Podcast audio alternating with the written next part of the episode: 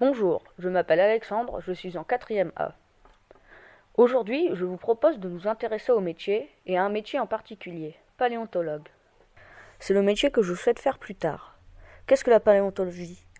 Il s'agit d'une science qui recherche et étudie les traces des êtres de la préhistoire, afin de reconstituer leur histoire qui est aussi la nôtre.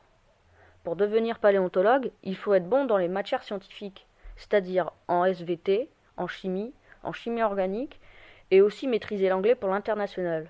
Le niveau d'études nécessaire est le bac plus 8. La paléontologie, c'est avant tout un travail d'équipe, que ce soit en laboratoire ou sur le terrain. Le salaire minimum est aux alentours de 1900 euros par mois.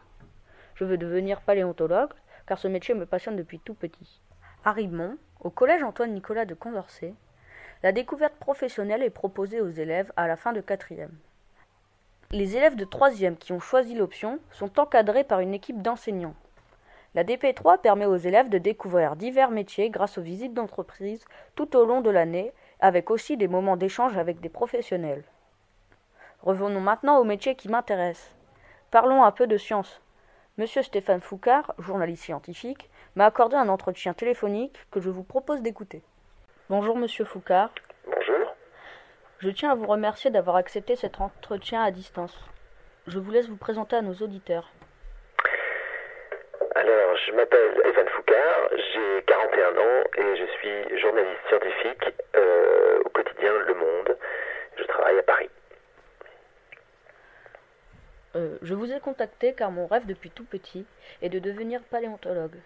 J'ai fait quelques recherches sur les études à poursuivre, mais je pense que recevoir des conseils du professionnel que vous êtes est une vraie chance pour moi. J'ai donc préparé quelques questions pour vous. Ma première question. J'aimerais savoir si vous êtes devenu journaliste grâce à votre connaissance de la paléontologie ou si vous êtes journaliste au départ et que vous êtes spécialisé.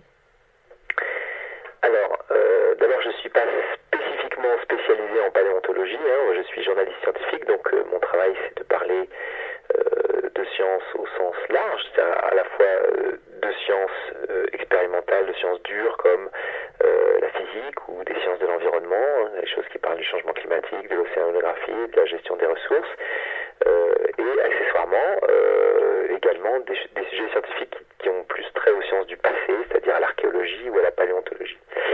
je n'ai pas fait d'études spécifiques en paléontologie, moi je suis venu au journalisme un petit peu par hasard après avoir suivi un cursus scientifique. Moi j'ai fait de la physique à l'université.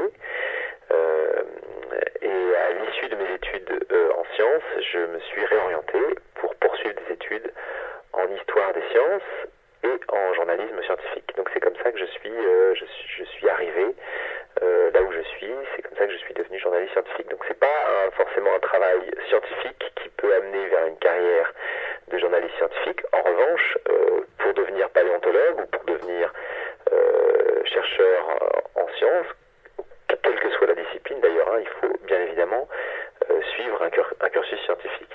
On peut faire un chemin dans un sens, mais pas forcément. J'ai lu que pour devenir paléontologue, il faut un bac plus 8. Quelles études vous, pouvez-vous me conseiller?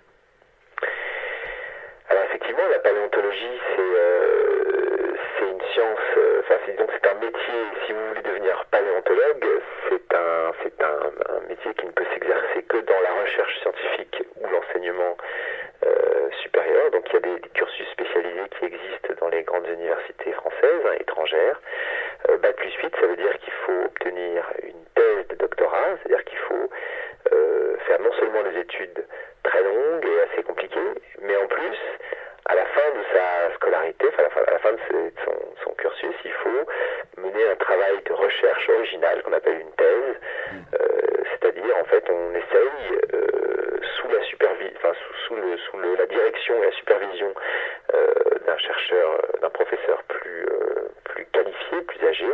on essaye de résoudre, de répondre à, à une question euh, académique, originale, c'est-à-dire une question qui n'a pas été traitée auparavant. Donc c'est assez compliqué. Consacrez-vous plus de temps à la science ou au journalisme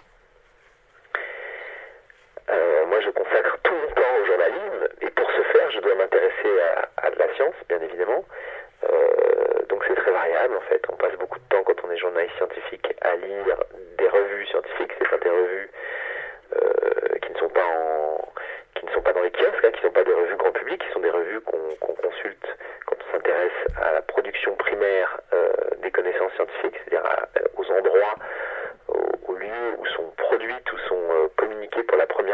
découvertes scientifiques. Donc on passe pas mal de temps à lire ça, mais on passe aussi beaucoup de temps à enquêter sur d'autres sujets à coloration ou à teneur scientifique, et puis aussi pas mal de temps à, écrire nos articles, puisque c'est ça fait partie de, de, notre activité d'essayer de rendre tout ça digeste, accessible au grand public, et c'est un travail en soi que de que d'essayer de rédiger des textes qui soient à la fois euh, des textes qui traitent l'actualité de la science, c'est-à-dire la nouveauté en science, et en même temps qui puissent s'adresser à tout un chacun. Donc c'est pas si facile que ça. Est-ce plutôt un métier ou une passion? Bah, c'est un métier avant tout. Hein. C'est un métier qu'on exerce généralement avec passion, mais c'est quand même un, métier. C'est pas quelque chose qu'on fait pour s'amuser. Hein. Mais qu'est-ce que vous aimez le plus dans ce métier? Ce que j'aime le plus euh, dans ce métier, c'est de continuer à apprendre des choses euh, tout au long de ma vie, c'est-à-dire tout, au long de ma carrière professionnelle finalement. Euh, je suis chargé moi-même d'apprendre des choses pour ensuite les retransmettre à, un public plus large. Donc c'est ça qui me plaît, c'est de passer mon temps à apprendre, euh, à apprendre comment se construit la recherche, à, apprendre euh, finalement plein de choses que j'aurais pas pu apprendre à l'école, puisque ce sont des ce sont des choses qui, arrivent au fil de l'eau, ce sont des, découvertes encore dans les livres, dans les manuels scolaires, euh, voilà, c'est une sorte de formation permanente que je trouve moi assez stimulante intellectuellement, assez agréable. Quels sont les avantages et les inconvénients du métier? Euh, Les avantages et les inconvénients du métier. Euh, les avantages, c'est ce que je viens d'expliquer, hein, c'est le fait qu'on est, on est constamment en train de se former et d'apprendre. Et les inconvénients, c'est que c'est un métier qui prend beaucoup de temps et qu'il laisse assez peu de place à la vie personnelle. C'est-à-dire qu'on est tout le temps un peu en train de réfléchir et de penser à ce qu'on va écrire le lendemain. C'est quelque chose qui est assez entêtant, assez obsédant en fait. Voilà. Euh, donc c'est essentiellement le, le, défaut de ce métier. Doit-on avoir pour devenir journaliste scientifique?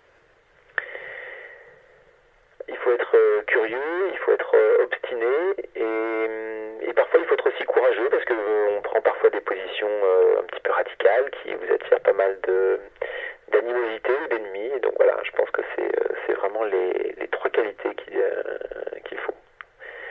C'est la curiosité, l'obstination, l'opiniâtreté et le courage. Quels conseils pouvez-vous donner à des élèves qui aimeraient exercer ce métier?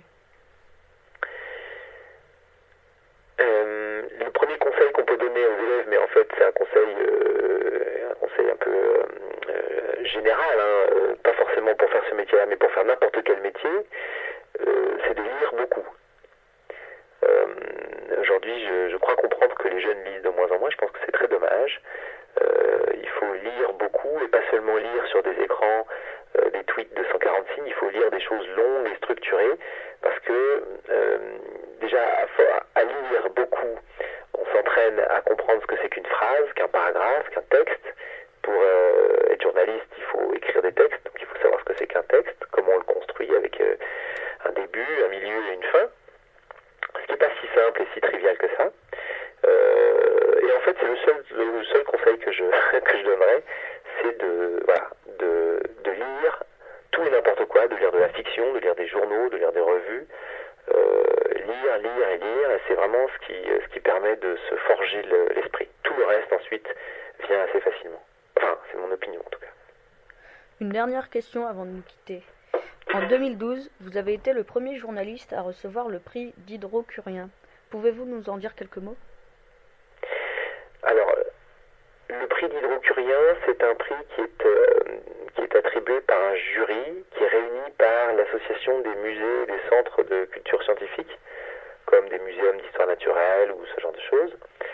Euh, c'est un prix qui est habituellement euh, décerné à une personnalité qui a œuvré pour diffuser de la culture scientifique auprès du public. pas forcément des journalistes, hein, c'est en général des chercheurs qui euh, qui sont euh, récipiendaires de ce prix, après par exemple des cycles de conférences grand public ou après des ouvrages euh, qu'ils ont écrits pour parler de leur discipline, etc. raison pour laquelle j'ai été en 2012 le récipiendaire de ce prix avec un de mes collègues de Libération, qui s'appelle Sylvestre Huette, c'est que nous avons traité une controverse qui était apparue à l'époque sur la réalité du changement climatique euh, peut-être que tu t'en souviens, ou peut-être que les gens de ta classe s'en souviennent. Il y a quelques années, il y avait beaucoup, à la fois d'articles, mais aussi d'émissions de télévision, de radio, pour euh, dont le message était le suivant, était de dire que le changement climatique euh, n'était peut-être pas un phénomène réel, ou en tout cas s'il l'était, qu'il n'était pas forcément un phénomène qui était lié aux activités humaines. alors tout ça c'est faux, et on le sait très bien, on le sait depuis longtemps. Euh, et avec mon collègue Sylvestre Huette, écrit chacun de notre côté, chacun dans nos journaux, des séries d'articles pour expliquer pourquoi est-ce que cette controverse, cette, euh, discussion hein, qui, euh, qui, surgissait comme ça dans le débat public, était de fausses discussions, c'est-à-dire qu'elle disputait un fait scientifique qui est établi. Et on a essayé de faire un peu de pédagogie pour expliquer pourquoi et comment on savait que, un, le changement climatique est une réalité, et que, deux, il est essentiellement causé par les activités humaines. C'est pour cette raison que, euh, que nous avons eu, euh, nous avons été récipiendaires de ce, de ce prix, donc en 2012. Bien, je vous remercie, Monsieur Foucard, d'avoir accepté de m'accorder cet entretien. Merci. L'équipe d'ANC Radio espère vous compter parmi ses auditeurs. J'y manquerai pas. Je vous souhaite une bonne journée. À bientôt, Monsieur Foucard. Bonne